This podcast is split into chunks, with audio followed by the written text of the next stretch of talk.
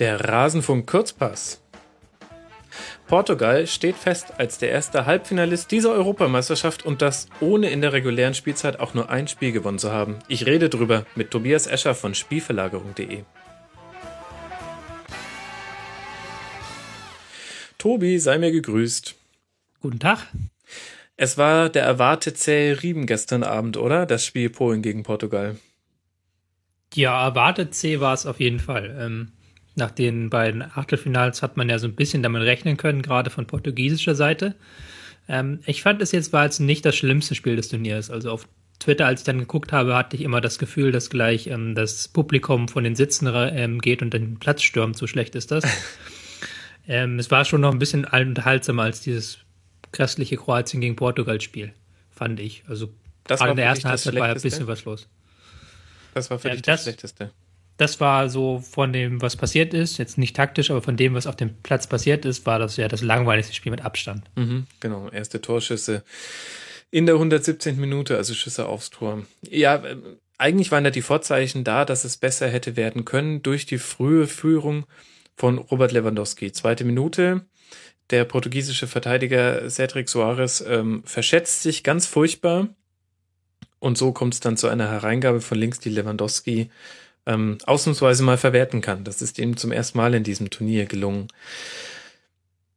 War das Tor ein bisschen stellvertretend dafür, dass Portugal irgendwie seine Ordnung auch durch einige Umstellungen, die man machen musste in der ähm, Startformation, noch nicht gefunden hatte defensiv? Oder kann man es eigentlich nur auf diesen einen individuellen Fehler von Cedric Soares? Ja, man kann beides, man kann ähm, beides vertreten. Ähm, eigentlich darf ja auch die Verlagerung vorher nicht passieren. Da war ja dann auch ähm, auf links außen bei Portugal niemand, der die Verlagerung gestört hat. Mhm. Aber die Verlagerung war dann auch natürlich so schlecht gespielt, dass Cedric die auf jeden Fall abfangen muss. Und dann ist das Ding gegessen und man hat sogar eine halbwegs gute Kontergelegenheit, weil da, glaube ich, noch drei äh, Polen vor dem Ball waren. Mhm. Hm, schwierige Sache. Ähm, auf jeden Fall war es so, dass sie tatsächlich nicht besonders gut ins Spiel gestartet sind, fand ich. Ich war mir auch gar nicht, mir auch gar nicht klar, was für eine Formation es genau sein sollte. Das war so irgendwie so ein Mix aus 4-4-2. Und dann ist ähm, Renato Sanchez ganz oft nach vorne gegangen und das war dann so 4-3-3-Elemente. Man hatte keine, ganz wenig Kompaktheit innerhalb dieser Formation, weil man es auch noch mit so vielen Mannorientierungen kombiniert hat, die man es auch in den vergangenen Spielen kombiniert hat. Und dann fand ich Polen in der ersten halben Stunde schon in gewissem Maß überlegen, auch wenn sie nicht viel draus gemacht haben, aber sie sind so ganz gut in die Mittelfeldräume reingekommen. Mhm. Und gleichzeitig hatte das, ich fand das, das Spiel aus polnischer Sicht war so ein bisschen vergleichbar zu dem Achtelfinale gegen die Schweiz. Der einzige Unterschied war ähm, der Zeitpunkt des Gegentreffers. Mhm. Aber ich fand, dass die Polen das in den ersten, ich würde sagen, 20, 30 Minuten wirklich ganz gut gemacht haben, ihre Konter aufzuziehen. Es gab so zwei, drei Situationen, wo sie die entscheidenden 1 gegen 1 Duelle im vollen Tempo gewonnen haben. Und dann hängt es ja am berühmten letzten Pass, ob dann da draußen eine hochkarätige Chance entsteht oder nicht. Ähm, hat denn Fernando Santos von Portugal darauf irgendwie reagiert oder haben sich die Portugiesen selbst einfach ein bisschen in ihrer Formation eingegroovt und ähm, deswegen das dann zu Ende der ersten Halbzeit abstellen können? Ja, sie haben sie in der zweiten Halbzeit haben sie dann ganz groß umgestellt. Ähm, da gab es ja dann einige Umstellungen im Laufe der zweiten Halbzeit auch.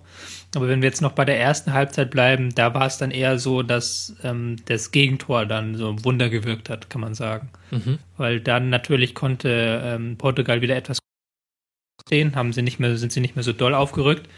Und Polen hat gleichzeitig auch so ein bisschen ähm, diese Werf im Konter verloren. Also erstens konnten sie sie nicht mehr spielen, aber sie haben auch ähm, ein bisschen diese Vertikalität verloren, die sie zuvor ausgezeichnet hat. Es gab ja dann die Szene ganz am Ende der Halbzeit, wo sie eine Minute lang von den Verteidigern zu Verteidiger gespielt haben. Ja.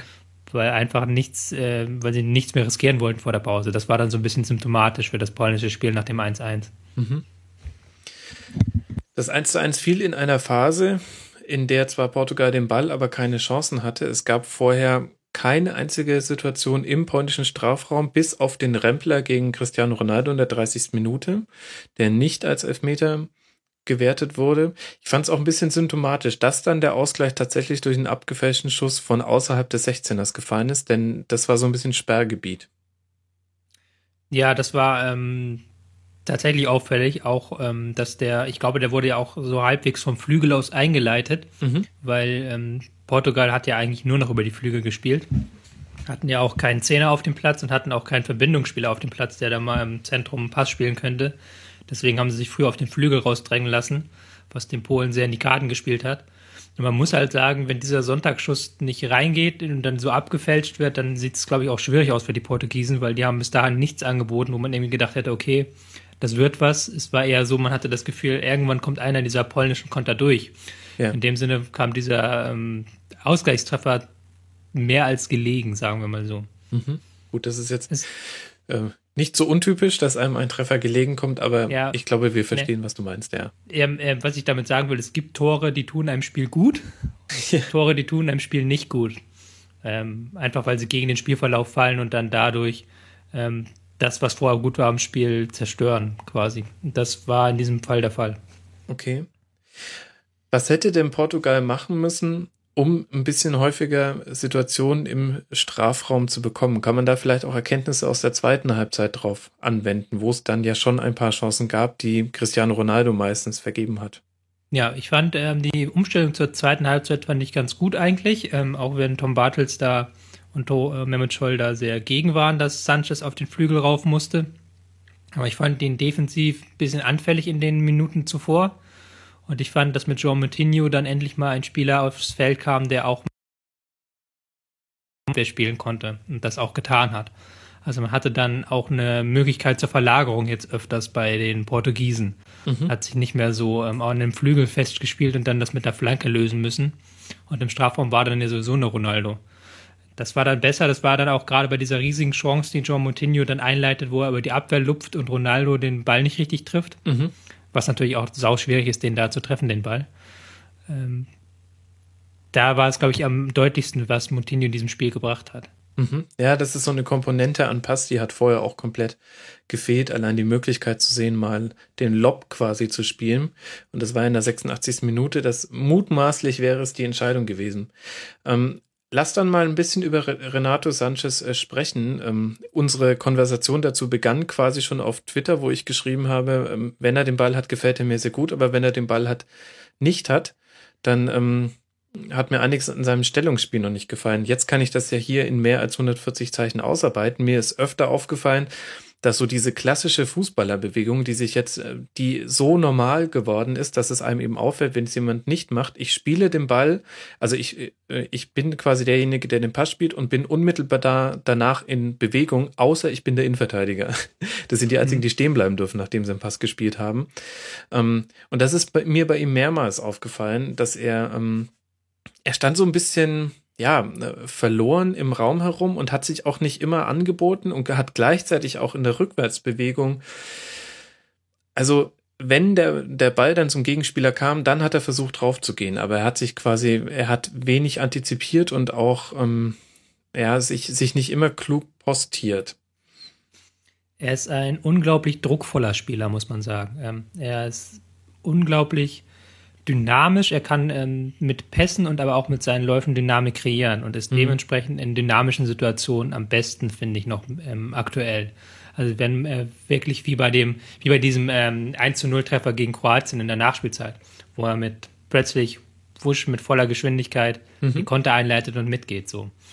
Diese Situation gab es relativ selten, sowohl mit als auch gegen den Ball in diesem Spiel. Und er hat dann teilweise versucht, es zu erzwingen, hatte ich das Gefühl mhm. gerade gegen den Ball, wenn er dann rausgerückt ist. Und das hat aber eigentlich nicht so zum Spiel seiner Kollegen gepasst, die eher bedächtig äh, darauf waren, sagen wir es mal so. Und das ähm, hat sich so ein bisschen gebissen, fand ich. Und ich fand, er, das habe ich ist mir auch schon öfters aufgefallen bei ihm, dass mir da noch das Gespür fehlt, ähm, wann er wirklich schnell machen muss und wann nicht. Mhm. Aber gut, ich meine, er ist 18 Jahre alt und wurde dann auch zum, zum Mann des Spiels gewählt. Das auch durchaus zurecht, finde ich. Also er war schon mit einer der stärksten Spieler auf dem Platz. Es war auch kein Zufall, dass er sein erstes Länderspieltor in dem Spiel jetzt erzielt hat. Ähm, also wir, wir kritisieren da auch auf einem höheren, gehobenen Niveau, würde ich sagen, oder? Ja, natürlich. Wir kritisieren hier auf, auf dem ähm, 40 Millionen Transferniveau. Muss man auch vielleicht dazu sagen. Ähm, ja. Mhm. Das sind natürlich die Fragen auch, wann er das abstellen kann, wie er das abstellen kann, aber das ist eine andere Frage. Aber jetzt in dem Spiel war es halt, deswegen will ich auch, möchte ich auch nochmal sagen, ich fand es jetzt nicht die dümmste Entscheidung, ihn auf Außen zu stellen, auch wenn er da relativ wirkungslos war. Aber er konnte da halt mit seiner Dynamik auch gegen den Ball viel mehr anfangen. Mhm. Also er ist jetzt nicht mehr dann nach vorne geprescht und hat ähm, dadurch Löcher geöffnet. Man stand dadurch im Zentrum sehr viel kompakter mhm. aus portugiesischer Sicht, fand ich persönlich. Ja, das stimmt. Und ich hatte den Eindruck, wenn er noch ein bisschen mehr Unterstützung von Eliseo bekommen hätte, also äh, hätte Sanchez ein, ein zum Beispiel einen Spieler gehabt, äh, der wie Hector die Außenbahn bespielt, äh, dann hätte da auch tatsächlich noch viel, viel mehr gehen können, weil dann hättest du äh, ganz interessante Dreiecke gehabt zusammen mit Ronaldo, der sich ja immer mal wieder mhm. so in den, in den Halbräumen fallen lässt. Immer dann, wenn quasi keine Chance besteht, dass es eine Flanke gibt, ist er im Halbraum. Sobald der Ball so ähm, postiert ist, dass eine Flanke kommen konnte, geht er in den 16er. Mhm. Ähm, da hätte sich noch was ergeben können. Also insgesamt fand ich, dass die Außenverteidiger bei den Portugiesen ähm, ein bisschen mehr hätten zeigen müssen, damit es zu mehr torgefährlichen Situationen gekommen wäre in diesem Spiel. Ja, sie haben ja versucht, so ein bisschen asymmetrisch zu spielen. Also Cedric ist ja gerade in der ersten Halbzeit sehr oft nach vorne geprescht. Ähm, und Eli, Eliseu, Eliseu, ich weiß gar nicht, wie man ihn ausspricht, ähm, der ist immer hinten geblieben. Also ich fand, da war schon diese Asymmetrie zu erkennen, aber die hat dann in der zweiten Halbzeit natürlich mit Renato Sanchez nicht mehr ganz gepasst. Mhm. Aber ich sage dir, Tobi, wir werden ähm, äh, einen komplett anderen Renato Sanchez im Halbfinale sehen, denn er ist ja jetzt, ähm, seit, haben wir heute den 1. Juli? Ja, seit heute ist er ja Bayern-Spieler. Das heißt, er hat jetzt schon das Bayern-Gehen, er hat es per Post gekriegt, hat sich das jetzt eingepflanzt und der wird ganz anders auftreten, das äh, kann man jetzt schon sagen. Ähm, wie es dann im Elfmeterschießen lief, das ist, ähm, das ist eine psychologische Sache und das äh, geht mal in die Richtung, mal in die andere Richtung. Was muss ich dann Polen vorwerfen, dass man es nicht in 120 Minuten geregelt bekommen hat? Sie hatten in der zweiten Halbzeit sehr viel Ungenauigkeit im Passspiel, fand ich. Ähm, das ist jetzt nicht auf der taktischen Ebene, das war eher auf der individuellen Ebene teilweise. Mhm. Die Portugiesen haben es dann ganz gut geschafft, das Aufbauspiel ähm, ganz weit nach hinten zu lenken und dann hatte auch Polen keinen Verbindungsspieler. Mhm. Ich fand, dass Blaschikowski in der Folge sich hat zu tief fallen lassen und dann die Probleme noch verstärkt wurden, dass man ähm, zu große Lücken zwischen den Mannschaftsteilen hatte. Und ich fand auch, ähm, dass Krischowiak sich teilweise dann doch sehr, sehr weit hat fallen lassen, wo es dann nicht mehr unbedingt nötig war, als die äh, Portugiesen gar kein Pressing mehr betrieben haben. Ja. Dann hatte man diese kaum Verbindung, hat dann immer diesen langen Ball spielen müssen, den man aber ganz selten erobern konnte. Konnte auch keine zweiten Bälle erobern. War halt so ein wirklich ein seltsames Spiel. Man hatte auch in der zweiten Halbzeit, glaube ich, ein oder zwei Torschüsse nur, also ganz wenig. Mhm. Da war schon so ein bisschen der Wurm drin. Ja, sie, sie standen halt auch wahnsinnig eng und tief an ihrem 16er, also die, die erste Viererkette quasi auf 16er Höhe und dann die zweite Viererkette aber wirklich schon fünf, sechs, sieben Meter davor, sehr, sehr dicht. Dadurch haben es dann die Portugiesen ganz, ganz schwer nur geschafft, irgendwie in den Rückraum dieser Ketten zu kommen. Also man nenne mir die Situation, wo mal jemand auf der Grundlinie stand und die Möglichkeit hatte, eine Flanke zu schlagen oder ihn zurückzulegen. Ähm, kann ich mich jetzt gerade nicht mal an eine einzige erinnern, wenn ich ehrlich bin.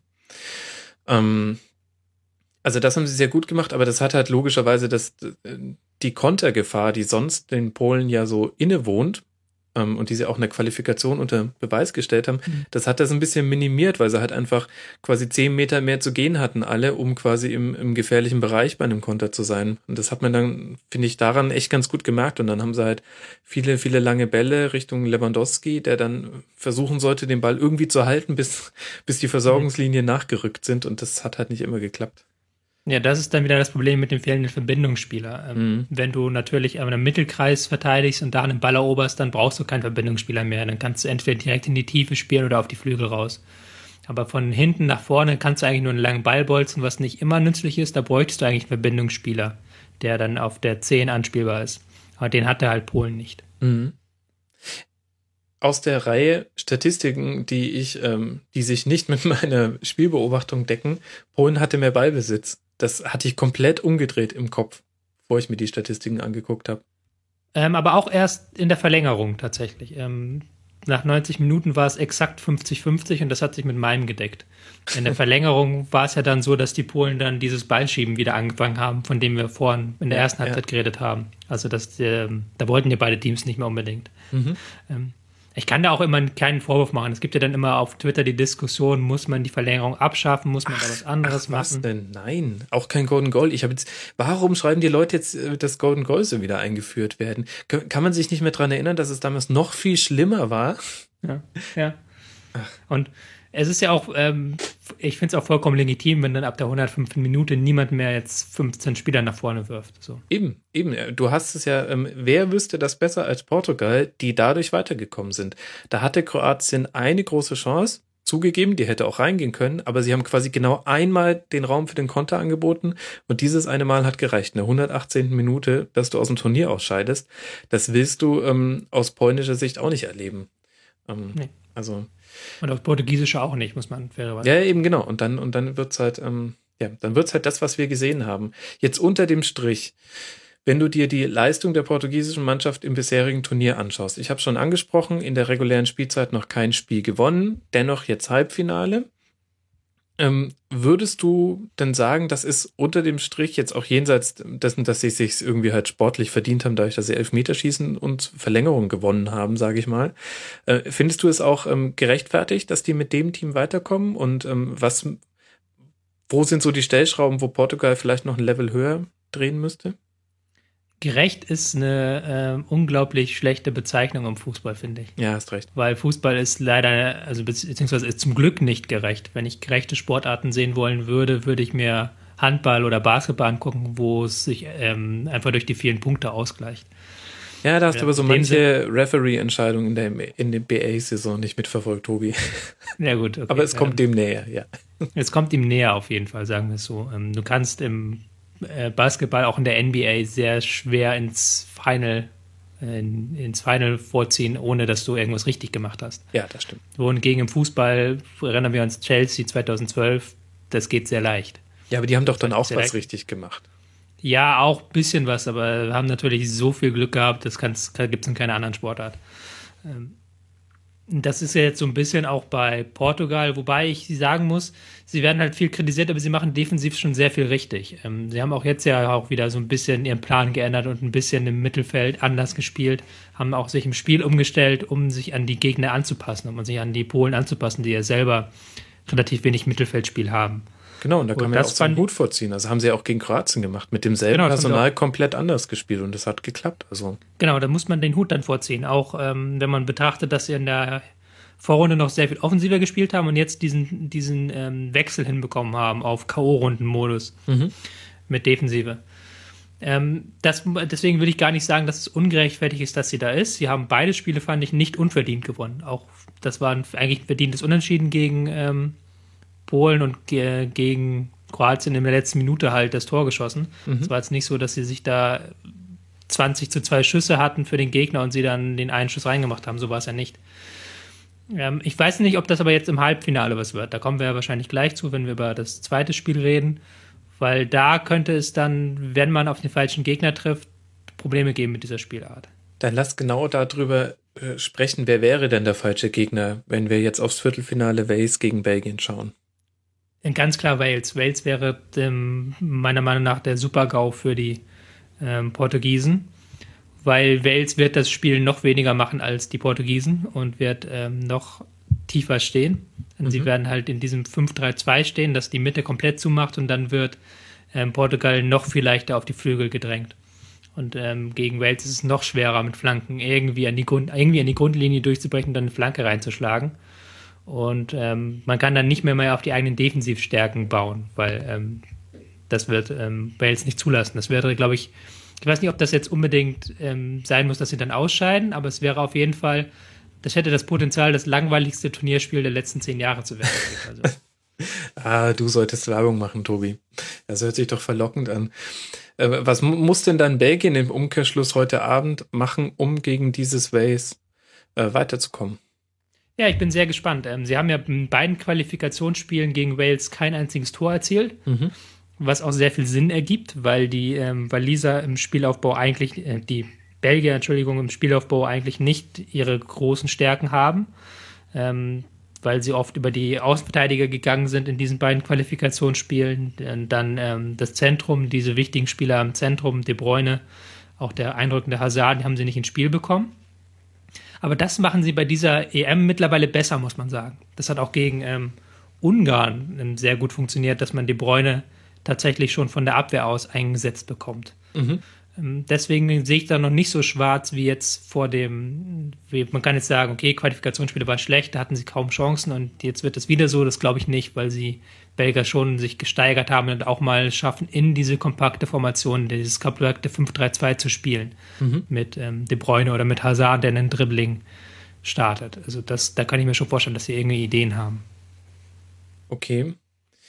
Ähm, ich muss ja sagen, ich habe den Eindruck, Belgien ist in der Art und Weise besser geworden im Verlauf des Turniers, in der sich Eden Hazard gesteigert hat, weil ich den Eindruck hatte, also zum einen ist er meiner Meinung nach in der besten Form, wenn man jetzt einfach nur guckt, ähm, wer hat so gerade seine Form hoch im belgischen Kader mhm. und dann entlastet das, was er gerade spielt, auch wahnsinnig die Bräune. Das hast du auch gegen Ungarn, finde ich, ganz gut gesehen, wo du, wo du gemerkt hast, äh, die wichtigen 1 gegen 1 Duelle hat eigentlich Hazard gewonnen und ähm, eher das, was daraus entstanden ist, wurde dann, da war dann nochmal Kevin de Bruyne wichtig, weil er oft halt auch Zielspieler ist dann für den Schuss, ähm, mhm. der zum Tor führen soll. Ähm, und als es in den ersten Spielen noch so war, dass zumindest meinem Eindruck nach De Bruyne so ein bisschen alle Fäden in der Hand haben sollte und jeden Konter irgendwie einleiten sollte und jeden tiefstehenden Gegner mit einem Wunderpass aushebeln, da hat es nicht so funktioniert. Und jetzt haben sie quasi noch so ein zweites, zweites Element in ihrem Spiel, was für den Gegner auch schwieriger zu beherrschen ist. Ja, ich finde sogar mit drei, weil Mertens hat es auch dann ganz gut gemacht im letzten Spiel. Mhm. Und das ist natürlich sehr wichtig für das Spiel der Belgier, weil die sehr auf die ähm, Einzelaktionen auch angewiesen sind. Sie haben ja jetzt keine, ähm, nicht wie Deutschland, dass man hier hinten Boateng hat oder einen Groß, der das Spiel gestaltet. Das haben sie nicht. Sie sind halt ganz darauf angewiesen, dass sie irgendwie ins letzte Drittel reinkommen und dann dort ihre Aktion machen können. Und je weiter vorne natürlich ein De Bruyne oder auch ein Hazard am Ball sind, desto gefährlicher wird's, weil sie natürlich auch eine ungeheimliche Torgefahr ausstrahlen. Und das hat jetzt Hazard gut gemacht, dass er da De Bruyne ein bisschen entlastet hat und dass auch De Bruyne wieder ein bisschen höher spielen konnte mhm. und ein bisschen näher am Tor seine Aktion bringen konnte. Das stimmt auf jeden Fall. Und das ist natürlich sehr wichtig, dass sie, ähm, dass die Belgier vorne so eine schöne Dreierkombo haben, die auch mal ähm, Position tauschen, dem Gegner auch da keine Chancen lässt, sie aus dem Spiel zu nehmen. Mhm. Und der Einzige, der so ein bisschen einfach auch so qua seiner Position in der Luft hängt, ist, äh, ist Lukaku. Und auch wenn, wenn Batshuayi für ihn sp spielt, so wie im Spiel dann gegen Ungarn ab der 78. Ähm, die, der vordere Stürmer, der ist quasi, der ist dafür da, dass, dass die Innenverteidiger sich nicht komplett zurücklehnen können und rausrücken können. Und wenn, wenn der Pass nach innen kommt. Aber mehr macht der im belgischen Spiel nicht, der Mittelstürmer, oder? Nö, soll er auch gar nicht machen. Ähm, in der Qualifikation und in der Vorbereitung haben sie noch sehr viel mit langen Bällen direkt auf den Stürmer gespielt. Mhm. Das haben sie jetzt so ein bisschen abgestellt, auch weil die gegnerischen Defensiven doch äh, bei der EM nochmal einen Tick tiefer und nochmal einen Tick kompakter stehen. Da kann man relativ schlecht was mit zweiten Bällen machen. Aber seitdem ist er halt vorne drin, beschäftigt die Verteidiger und geht in den Strafraum rein. Ähm, das hat noch nicht die höchste Torgefahr, auch weil ähm, Belgien doch mehr aus dem Rückraum macht und sehr viel weniger mit Flanken macht, als man vielleicht erwartet hätte.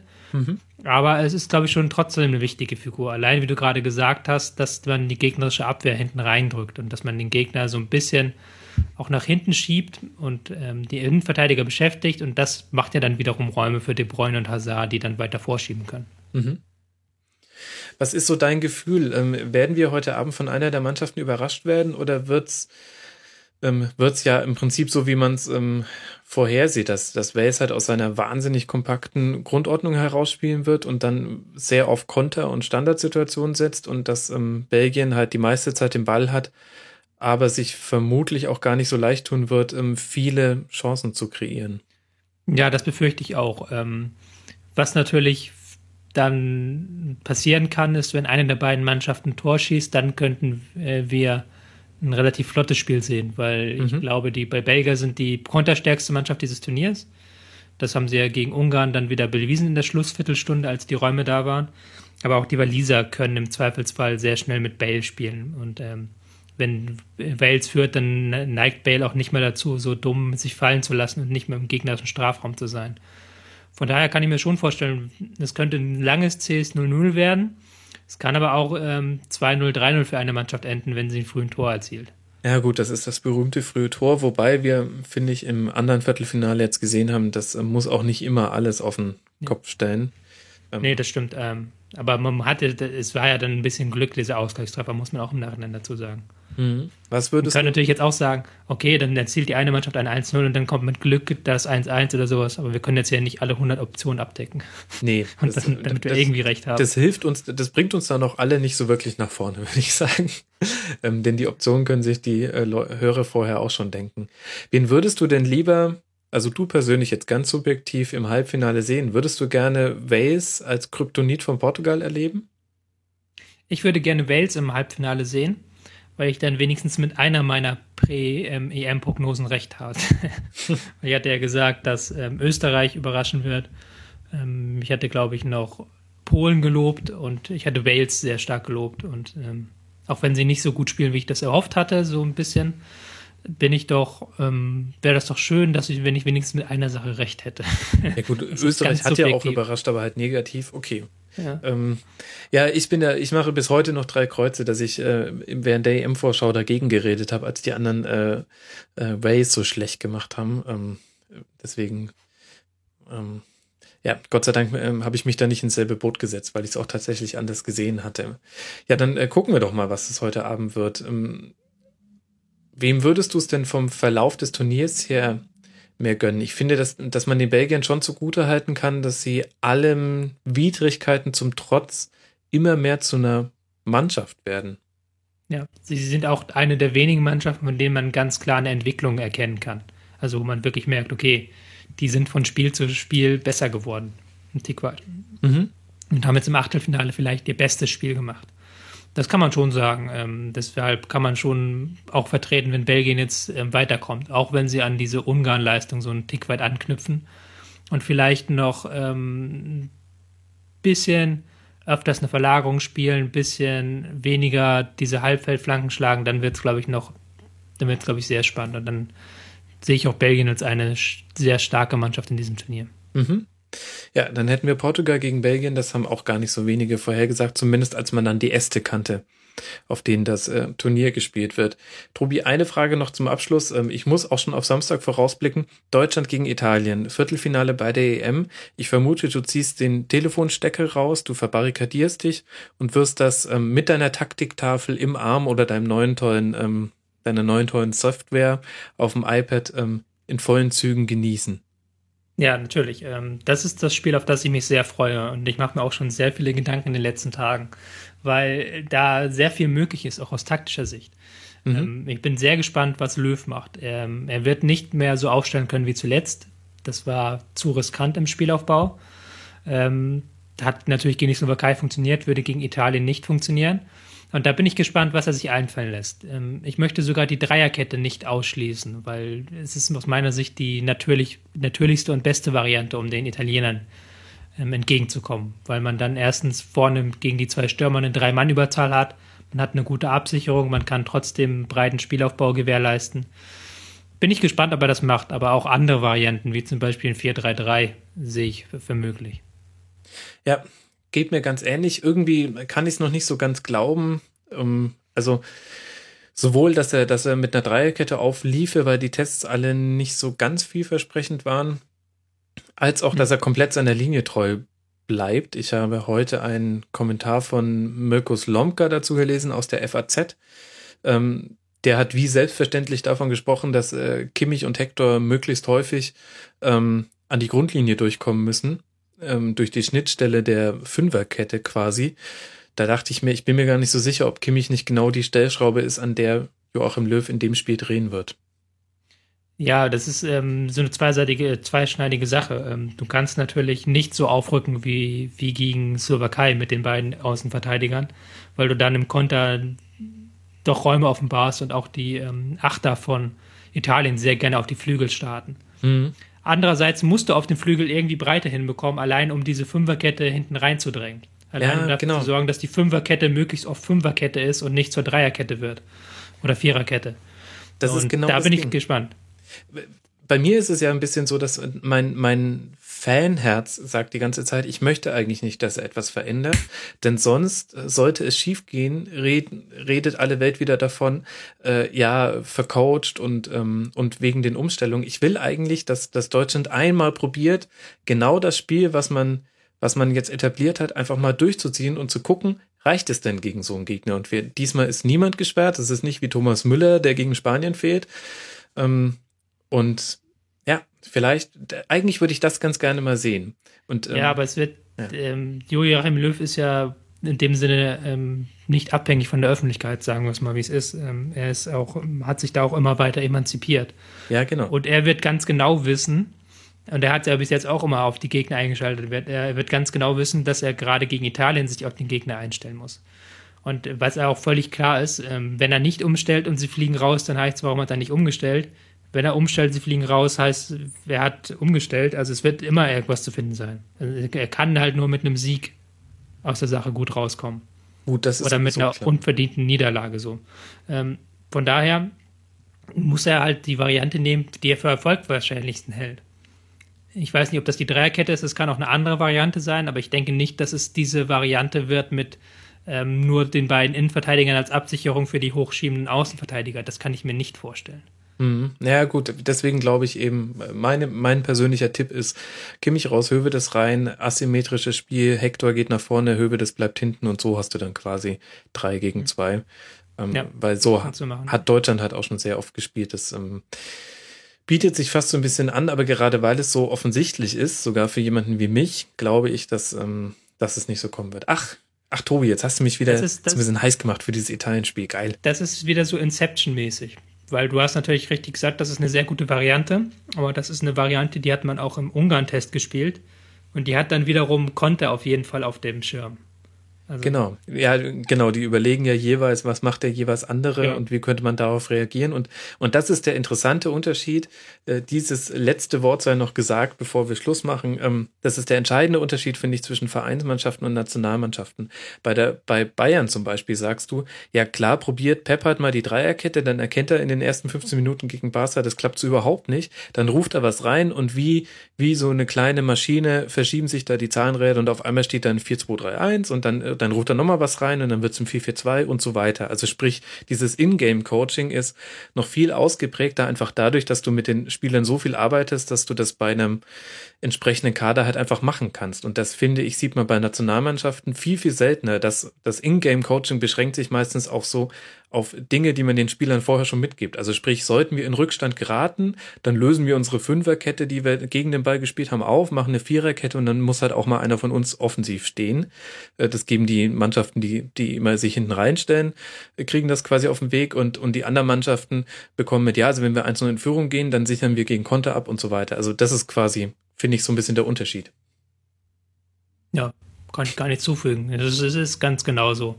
Ähm, es ist auch dann wieder die Frage, ähm, ob man wirklich im Spiel was umstellen wird, wenn es nicht klappt an Löws Stelle. Das ist immer ganz schwierig. Man muss auch leider sagen, es ist nicht unbedingt Löws Stärke auch. Hm, da bin ich sehr gespannt, wie, was dann wird, wenn es dann doch die falsche Variante ist. Ja, aber das letzte Mal, als er Eier bewiesen hat, in dem, in der Hinsicht, da hat er äh, Schirle gebracht, nachdem sich Kramer verletzt hat und hat damit äh, komplett das System nach, glaube ich, halbe Stunde oder sowas im WM-Finale umgestellt. Und da da muss ich sagen, hatte ich damals meinen Zug gezogen, meinen Hut gezogen, meinen Zug gehogen. Tobi. Das wäre was, wenn du deinen Zug hebst. Ja, genau. Das wäre äh, wirklich mal eine zur Schaustellung der ähm, Bewunderung. Ja, das, äh, das würde dir gefallen. Ähm, Tobi, ich danke dir sehr herzlich. Ähm, sag uns noch ganz kurz, wo wird man dich bei Bundesliga das nächste Mal hören? Ähm, wir sind Dienstag wieder dran bei Rocket Beans TV mit unserem EM-Studio. Dienstag um 17 Uhr und dann besprechen wir die gesamten Viertelfinals einmal durch und blicken voraus auf die Halbfinals. Super, das ähm, sollten sich die lieben Hörer geben. Außerdem bei Twitter heißt du Tobias Escher. Tobi, vielen Dank, dass du mal wieder mit dabei bist. Ich danke für die Einladung.